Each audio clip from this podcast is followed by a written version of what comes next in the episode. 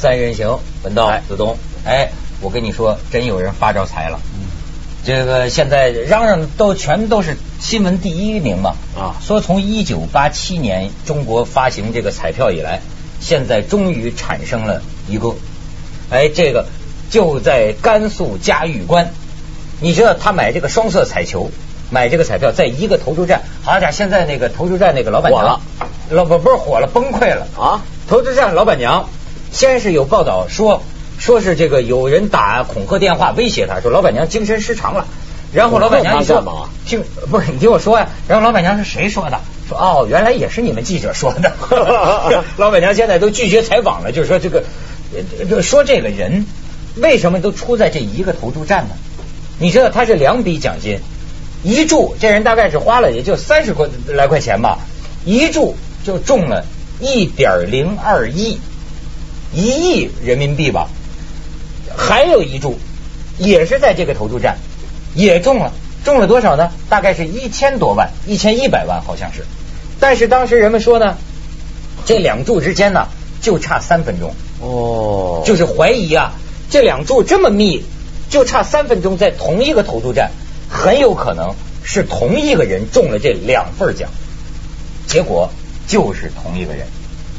那人人家现在捐了一百万了，就捐给这个社会福利事业是。公务员干部，挺反正香港报纸说是个什么公务员，但是人家给他保密保保密保密嘛，嗯保密了。但是你听到这个消息疯了吗？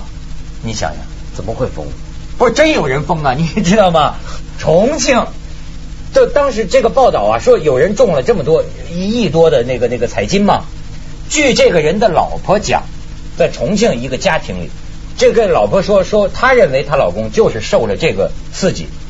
从知道这个消息开始，她说她老公在家里啊，抱着一大堆废纸、废布，那一整天就在家里念叨，说这是金子，这是金子，这是金子，疯了。然后到凌晨三点，她老公在床上抱起小儿子，从窗户扔出去，把小儿，对呀、抱起小儿子，把小儿子扔扔扔扔到楼下去，又要抱这个大儿子，把大儿子也给扔下去了。然后老婆就说：“大儿子快跑，快跑！”也没躲得过去。最后一酒瓶子夯老婆脑袋上了。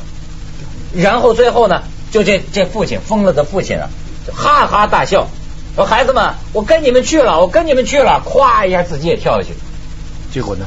都死了。哎，但这人家中彩券关他什么事儿？他买了很多吗？对他，他是也欠了几千块钱的这个债，啊这赌债还是什么的啊啊啊！不是精神失常了，你知道吗？失常了精神失常了。现在太多人精神失常了。我我我我听他们说过，有有有两个在美国的华人，他们就是买彩票，后来他就以为他中了，然后就打电话把亲友啊全叫来，非常激动的，全搞定了，全搞定了。就跟他们说他的房子啊、车什么全搞定，后来就一路开车去路上，路上还是他的哥哥说，我们停下来看看，再对一对吧。结果不对，有一位数不对，哎呦，有一位数不对，很久都没缓过气来，很久都没缓过气来但。但这种东西啊，我想起来，就以前我小时候在香港啊，六合彩，现在在香港玩六合彩的人没那么疯了。但以前真的很多人是想六合彩，比如说赌马，以前也是很疯的一件事儿，现在也好多，但是现在赌球啊，但我觉得香港整个社会气氛有点不一样。我发现啊，这种彩票的东西啊，这个社会对彩票投注那么大的精力的时候是什么时候？就是这个社会贫富非常悬殊，而且不只是悬殊，而且普遍贫穷的年代。当大家普遍觉得自己不够钱用，都穷的时候呢，就会把希望都放在上面。而有时候呢，我觉得这个社会啊，会利或者这个政府啊，会利用彩券这种机制，来让大家觉得我们社会是公平的，就起码中彩券这回事儿，人人平等的。然后呢，这社会其实很不平等。但是每个人呢，如果都把这个注意力放到这种公办的赌博事业，比如说香港的赌马，我常常觉得香港的赌马是殖民地维护年代维护维社会护社会安定和谐的很重要的一个方方法。我我我二十年前所以啊第一次马照跑，舞照跳。哎二二十年前第一次来香港的时候，我就我就跟你一样的感受。我当时就发现，我想嗯中国这个将来要学这个，肯定学这个。英国人这一套做管就的真好马就和谐社会，真的，为什么？因为你知道，二十多年前我来的时候，我在想当时的中国人是什么？你的工作，你的工资，你看得到你的一生，嗯 你父亲我父亲，嗯他们就知道你这一辈子会赚多少钱，你其实算都算得出来。到你退休你能赚多少钱？你可能就是几百万、一千万或者诸如此类，你全那个时候收入更少。那穷的人就永远是穷了。你你你你你有些东西你还可以有机会转机，比方你是画家，你要有幅画卖了，嗯啊你是艺术家，可是呢说扫街的或者是开机床钳工啊他没有一辈子没有希望啊。就我在香港发现，哎呦这个这个彩票太重要了。他看到有钱的人，他心里就不那么气了，嗯他完全可以心里想，你别看你开奔驰啊，我说不定明天也开奔驰了。只要我中了六合彩吗？对对，我只要我跑马。对，就是说，他把这个真是安定社会安定的很好的方法。你刚才那个自杀的那个是极端的例子，安定啊我觉得总体来说是起安定作用的。你你我上次看一个什么报纸《南方周末》吧，一报道说那个某些农村地区就跟着香港买那个外买外围的那种六合彩，那还是会安定啊。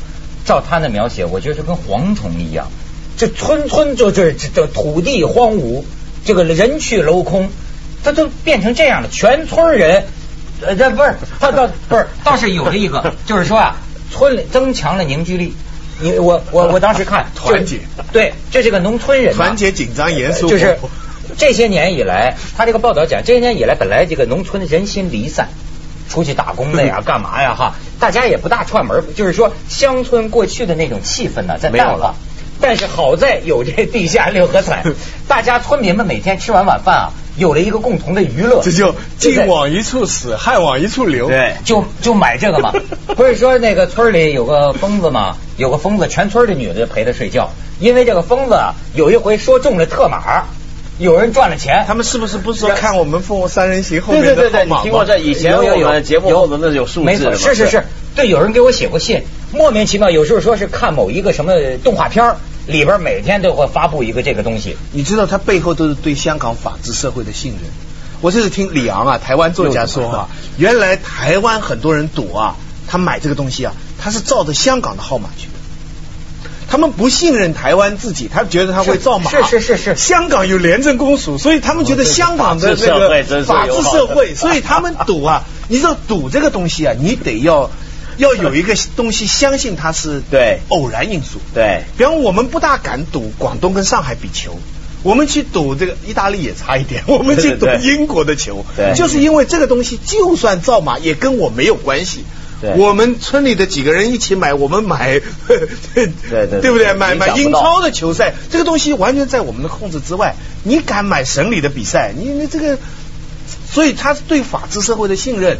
所以他们就说 我都从积极方面来讲。所以对，就从应该从积极方面来讲，所以他们讲就说地下六合彩有的时候搞出很多灾难嘛，所以当时他们提出来就是说，那你这个合法的，比如说像这种双色彩球啊、体彩啊、什么福彩、这体育彩票。啊这些个玩意儿，应该这个怎么更加让它完善，应该更加 更好玩。哎说这次啊啊，这一个人破了记录，中了一个多亿啊，人说是对这个彩票业啊，呃，贡献很大，这个很有意义，呃，就是。是不是说更多的人可以对，那个羡慕他想学他在美国嘛，到了如果大奖没人拿到，积累积起来累积的嘛一个州也可以大家发疯的。而且美国特别有意思，他最后得奖的常常还是穷人。对对，一般都还是还有 连破车啊、子女啊，然后他们电视就曝光。对这是你想给老百姓带来多大的希望啊！上帝怜悯穷人，对啊这是一个小老百姓的一个希望他觉得我们也有错，否则的话，你不，你哪怕的希望是千分之一、万分之一，总比完全没有要好。我跟你讲啊，就我可我可以给你看一个小小小片段。你知道有一个挺有名的纪录片叫《铁西区》吗？是是是铁西区那八成，那都是老国营企业的那种产业工人聚居的地方，好多人下岗。但是你看看在那个地方卖彩票的，他怎么吆喝，挺有意思。你看看。世界上从来没有什么就是从、创造生活、改变家庭说购买彩票，你得流点汗水，你得投点钱。呃，请问你呀、上没上班？我呢？说你呀、上没有上班？我没上班，放假了，放假了。是放半年呢，还是放？都放十多年了。哎呀，那你抓点时候钱从哪儿来呀？总呆着啊，接着。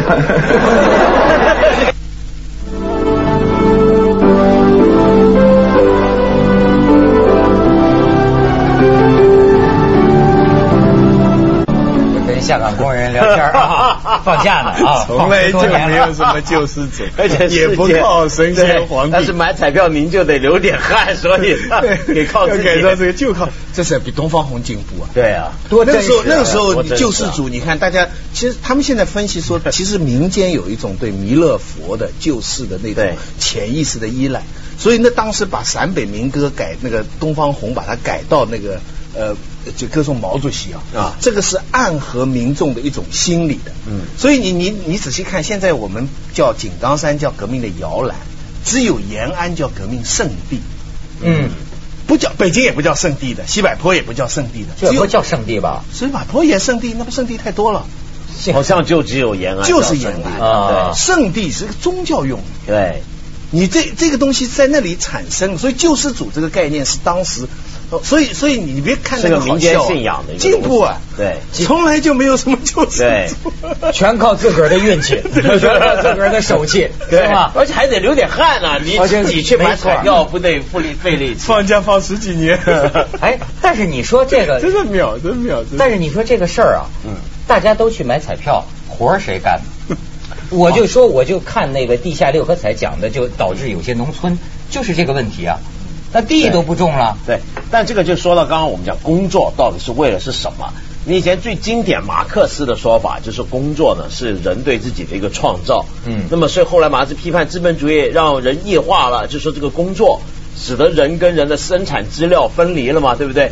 就比方说，呃，本来呢，我觉得工作是很有意义的，但现在工作就变成从马克思的角度讲啊，工作一旦变成纯粹是为了挣钱，就已经没有意义了，就已经异化了。那还可是有什么别的意义？对啊这个问题我我我这个问题我很小很小就困惑，嗯我一直觉得你要是画画。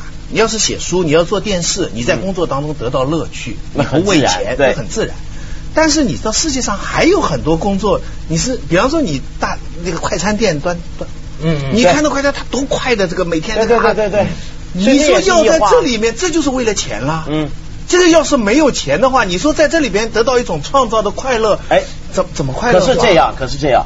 呃，前几年美国有个社会学家写了一个很影响力很大的书，他谈什么东西？他说，就算马克思说的是对的，但其实资本主义里面的工作啊，就像你刚刚说收快餐啊，这还是有意义的。意义在哪？那个社会学家举说了这么一个故事，我觉得挺好玩。他说呢，他以前亲口访问过一个人，那个人呢就是一个老园丁，那么天天就是帮忙，而且不是那种搞园艺的那种园丁啊，就在一个小镇里头，政府镇政府把他请过来，在美国这个小镇上，天天就整个镇绕着那么洒水啊、除杂草啊什么，干了几十年。但你说他这个工作没意义吗？他觉得自己活得挺快活。他这一辈子，他从小在这个镇长大，每个人都认识他，他也认识每一个人。他老婆也是这个镇里头，就几千人就天天那么混着。但他这个东西做久了之后啊，他觉得他得敬业乐业，我这洒水得洒到，除草得除干净，他觉得挺好。然后呢，这个社会家追踪调查他儿子，到他儿子这一代怎么样？他辛辛苦苦的把儿子拉巴大了，这儿子念书念哈佛啊，很好的学校，哈佛认识了老婆，认识了老婆之后，两夫妻刚结婚没多久就还回来做演啊不，当然不，就立刻分散到一个美国东岸一个西岸去到处上班，然后这孩子后来还转了几份工作。他这个故事说明什么，这两代人比起来，未见得比父代幸福。没错，你有没有注意到我们老一辈人啊，像你父亲那一代人，嗯我们父亲那代人，你说他干那个活没什么意义吧？他挺诚恳的在干，对而且他干的时候，他觉得他觉得就是那么回事，就就得这么干，对，他就就得把它干好。他比咱踏实。对，他就就觉得这个东西是得这么干的，没没别的事情。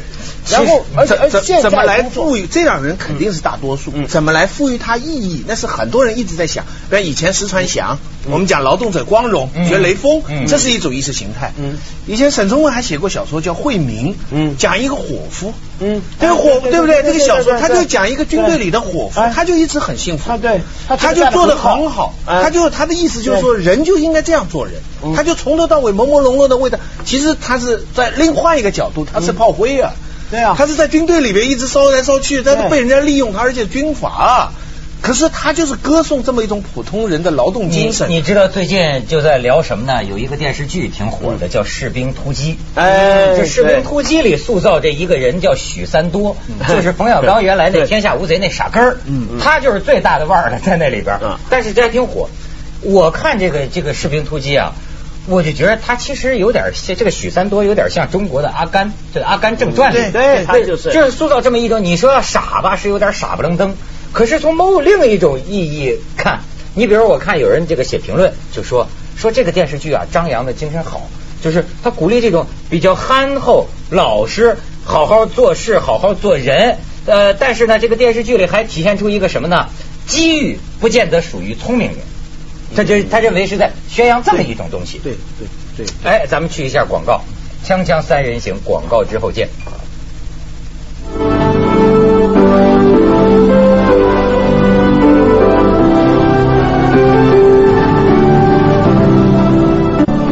你刚才提到就有些工作，它这个乐趣在哪里的问题啊？这个乐趣很简单嘛，就是你以前就算是资本主义社会啊，以前的资本主义社会讲究的是生产。资本主义是靠生产来推动的，嗯，所以一个人你是什么人，你是什么位置，你的人生意义在哪里，是看你生产什么，那就是你的工作，工作是跟生产有关的，对不对？所以一个人，比如说我就算开一个公共汽车，他我也觉得很有意义，因为这是我生产的东西，我做而且有新教伦理，说你忠实于女的工作，你将来就是上帝选民，靠这个来来定义我自己。那么，所以你有没有注意到，老一辈人啊，有时候啊，你突然之间给他个横财啊。他固然高兴，但他总会有点内疚，他会觉得我不值这个。你有没有注意到不值？什么叫不值呢？就他认为工作这个东西，我做多少拿多少，这叫值；我没做，你给我，这叫不值，对不对？但现代我们现代人不一样，在什么？我们现代人不是靠工作来定义自己，我们靠消费。我们不是看你干什么，你是什么人，而是你买什么，你就是什么人嘛。哎，到哪消费，你买得起什么？哦，你是这种人。那么看来，我属于老一代的。对呀，你这我我我发现我属于老一代的，惨了惨了惨了。老一代和这个现在要不是人们讲，最近还有个电视剧叫《奋斗》，他拿着当当话题，说什么八零后、九零九零后的哈，说这个。我现在也感觉到，真是像你这个岁数的这代人哈，其实骨子里啊还是希望从工作中得到得到乐趣。说，尽管我也很爱玩，但是说白了，最大的快乐是什么呀？呃，能把节目干好，把节节目做好，大家欢迎。你要是这是白天不做事，你晚上在玩，心里不安的。对，是，就是这么简单啊。就是，但是你知道现在很多八零后、九零后的，其实我觉得啊，这都是媒体讲故事，不见得是真相，但至少有一部分。这个年轻的，他想的就是说，我我甚至说我可不可以不要挣那么多钱，甚至我可以说一说不按照父辈的那种成功，哎，比如说父辈可能希望自己这个儿子，你你既然做了杂志，你应该做总做主编呢，你一部分，但是他可以放弃，他不要，他说我在这儿，你这儿就是打个工，呃，然后呢，我甚至呢，我还不结婚，对吧？我也不承担那个买房子买车，甚至他可能就跑到。跑到外国去，我我我我我住俩月，我背包客住在青年旅社啊。可能现在很多年轻人就想，工作都是阶段性的，在你这儿干一阵儿就不干了。实在不行怎么办？实在不行，我还可以啃老呢，对吗？我还可以回家，这靠靠靠家里人是可以啃老。最后一条不对，前面都很值得鼓励。我也只要你是自力更生的话，你爱怎么生活都可以怎么生活。你可以不做主编，你可以自己活得自在。但是你到最后把账算在别人身上。那就出问题了。那我所以，所以我觉得我还是相信一条，就是说，像股票这种东西啊，只能是味精，只能是鱼肝油，它不能当主食。嗯，主食一个社会，你你现在看，你成熟的社会，大家还是要靠工作，就是大部分的人还得把自己的一生，你的主要的收入。算在你的工作上，但是啊，你靠工作，现在要是一个时期，大家都觉得工作是没有用的，靠其他东西，那你就过头了。我我现在觉得这个是这个社会啊，已经没办法了。就是比如说什么职业，人家讲了，就说这个职业焦虑其实就是身份焦虑，对，就对吧？就是说我在社会上我什么身份的人呢？你好比说呃，大学教授，一般认为呃，这是我们觉得形象还不错，对吧？可是要挣不着钱呢。这大学教授也觉着自己吃亏，也也也觉得这也得出去走学去。你这而且就说你没法，你没法老老实实干你的活。那是因为转型期啊，对于很很多工作没有配的足够。没有给大学教师，你香港大学教师就不会这样嘛？是哪老去开会拿钱呢？这不过刚刚你说这个情况，我觉得正好说是是一个转型，什么样的转型呢？就我们现在所谓的大陆的这种职业焦虑，就是因为以前你是从工作获得自对自己身份定义，比如说我做大学教授很受尊重，觉得自己是以前是革命工作对对，那就很好。